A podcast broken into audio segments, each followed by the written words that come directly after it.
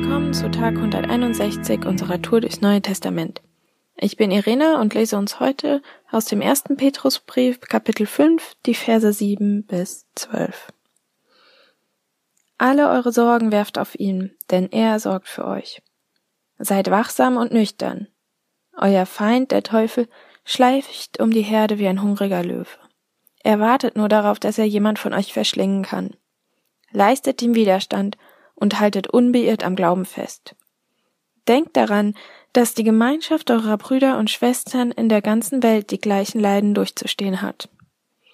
Ihr müsst jetzt für eine kurze Zeit leiden, aber Gott hat euch in seiner großen Gnade dazu berufen, in Gemeinschaft mit Jesus Christus für immer in seiner Herrlichkeit zu leben.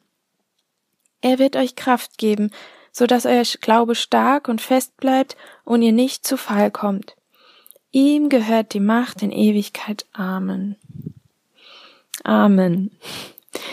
Petrus gibt uns hier in diesen paar Versen ein paar Anweisungen für schwierige Zeiten.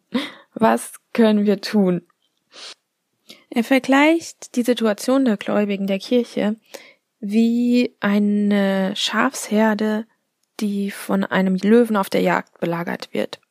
Und damals äh, standen die Christen unter Verfolgung, aber der Feind dieser, in, in manchen Übersetzungen steht Teufel dabei, ist eben weder ein Löwe, noch Menschen, noch irgendeine Mensch-Ziegengestalt mit Hörnern auf dem Kopf.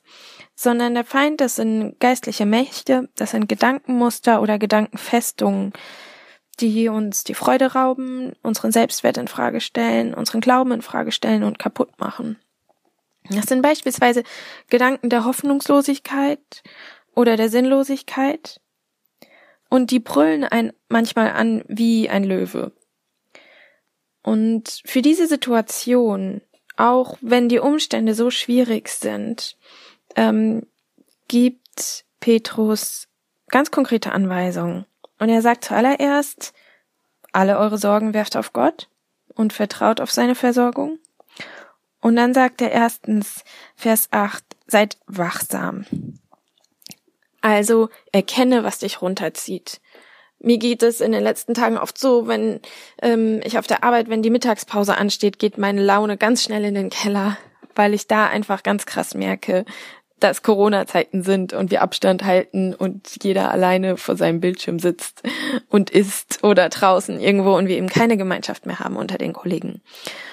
Und da darf ich erkennen und wachsam sein, was zieht mich jetzt gerade runter und wie kann ich mit diesen Gedanken umgehen und ähm, mich auch einfach wappnen gegen diese Gedanken der Hoffnungslosigkeit. Und als zweitens sagt er, seid nüchtern. Und das finde ich super gut, weil nüchtern zu sein, das bedeutet, hey, kein Alarmismus, nicht schreiend im Kreis rumrennen, weil irgendwelche äh, Gedanken der Hoffnungslosigkeit oder sonst irgendwas mich attackieren, sondern nüchtern heißt einfach zu sagen, aha, die Umstände brüllen mich gerade an, sollen die doch. Ich kann die Wahrheit Jesu zurückrufen. Und dann in der Situation stelle ich mich echt hin und wenn es gerade möglich ist, sage ich das laut über meiner Situation, über meinem Denken, über meinem Leben. Nein, Jesus ist meine Hoffnung. Meine Hoffnung ist nicht abhängig von Umständen, von dem, was ich kann oder nicht kann, von dem, was andere Menschen machen, sondern ich vertraue darauf, dass Jesus gute Pläne für mein Leben hat und die verfolgt und dass ich deswegen Gutes erleben werde, egal wie die Situation ist. Als drittes sagt Petrus, leistet Widerstand. Und das ist genial, weil das bedeutet, wir müssen nicht gegen den Feind kämpfen, sondern wir dürfen einfach nur Widerstand leisten und Nein sagen und sagen, nee, ich bin, mein Hirn ist keine Leinwand für diese Gedanken der Hoffnungslosigkeit. Da spielt jetzt nicht dieser Film ab der Verzweiflung, was alles noch schlimmer werden kann.